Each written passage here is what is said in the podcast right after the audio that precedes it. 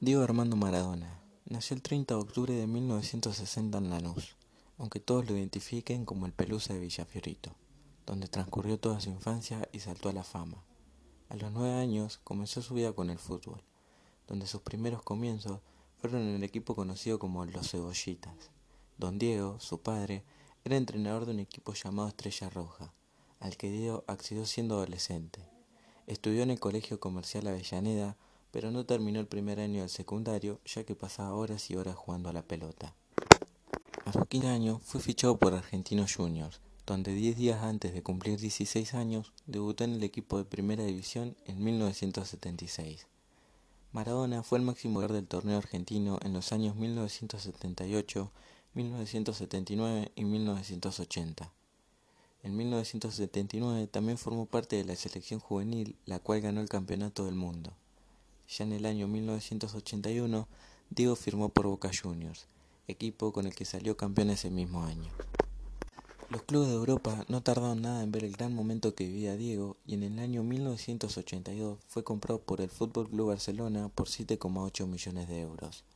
En el equipo azulgrana consiguió la Copa de la Liga, la Copa del Rey, ambas en 1983, y la Supercopa de España en 1984 pero una hepatitis y una lesión importante perjudicaron su rendimiento. En 1984 pasó al Nápoles de Italia, con el que ganó las ligas de 1987 y 1990, la Copa UEFA de 1989 y la Supercopa de Italia de 1991. Durante su etapa italiana contrajo matrimonio con Claudia Villafane, de las que tendría dos hijas, Dalma y Gianina. Permaneció en el Nápoles hasta 1991 año en el que un control antidopaje detectó consumo de cocaína, por lo que fue suspendido durante 15 meses. Poco después fue detenido en Buenos Aires en una enredada policial. El 28 de abril de 1992 quedó en libertad y tuvo que afrontar una acusación de suministro y tenencia de drogas. Con la selección argentina, Maradona había lucido ya su magia en el combinado que ganó el Campeonato Mundial Juvenil en Japón de 1979. En la categoría absoluta, Maradona formó parte de las selecciones nacionales que participaron en cuatro campeonatos mundiales. España de 1982, México de 1986, Italia de 1990 y Estados Unidos de 1994. Se alzó con el Campeonato del Mundo disputado en México de 1986 y con el subcampeonato en Italia de 1990. En el Mundial de Estados Unidos solo llegó a disputar dos partidos, tras el segundo, dio positivo en un control antidopaje y fue suspendido. Pero sin duda que millones de argentinos y personas de todo el mundo recuerdan a Diego por aquella actuación en el Mundial de México de 1986. En aquel partido contra Inglaterra, donde se lució con dos goles que hoy son los más recordados si hablamos de Diego. El primero fue con la mano, un gol que en el fútbol de hoy en día hubiese sido anulado, pero lo recordamos como la mano de Dios. El segundo arrastró a toda la defensa rival con una facilidad increíble para la gambeta y convertir al gol al que llamamos el gol del siglo. Particularmente para los argentinos fue como un desahogo, ya que cuatro años antes soldados argentinos e ingleses se habían enfrentado en la guerra de Malvinas, donde muchísimos argentinos perdieron la vida y son recordados como héroes.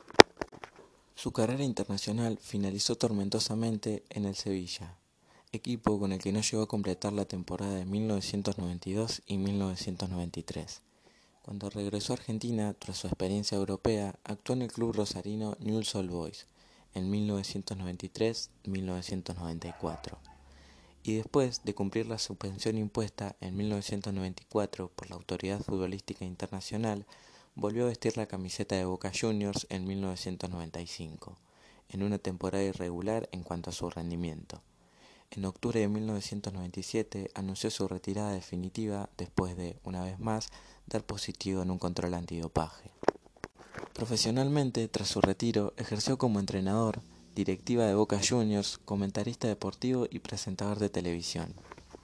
En 2008 fue nombrado director técnico de la selección argentina, una trayectoria la cual no fue buena ya que en el Mundial de Sudáfrica 2010 el combinado albiceleste no pasó los cuartos de final de la Copa del Mundo. Su poco exitosa trayectoria como entrenador continuó en los Emiratos Árabes Unidos, Bielorrusia, México y finalmente en su Argentina natal. Ejercía como técnico de gimnasia de La Plata, pero desgraciadamente el 25 de noviembre de 2020, a la edad de 60 años, murió por la reagudización de una insuficiencia cardíaca crónica que derivó en un edema de pulmón, en su casa de Tigre, provincia de Buenos Aires, Argentina.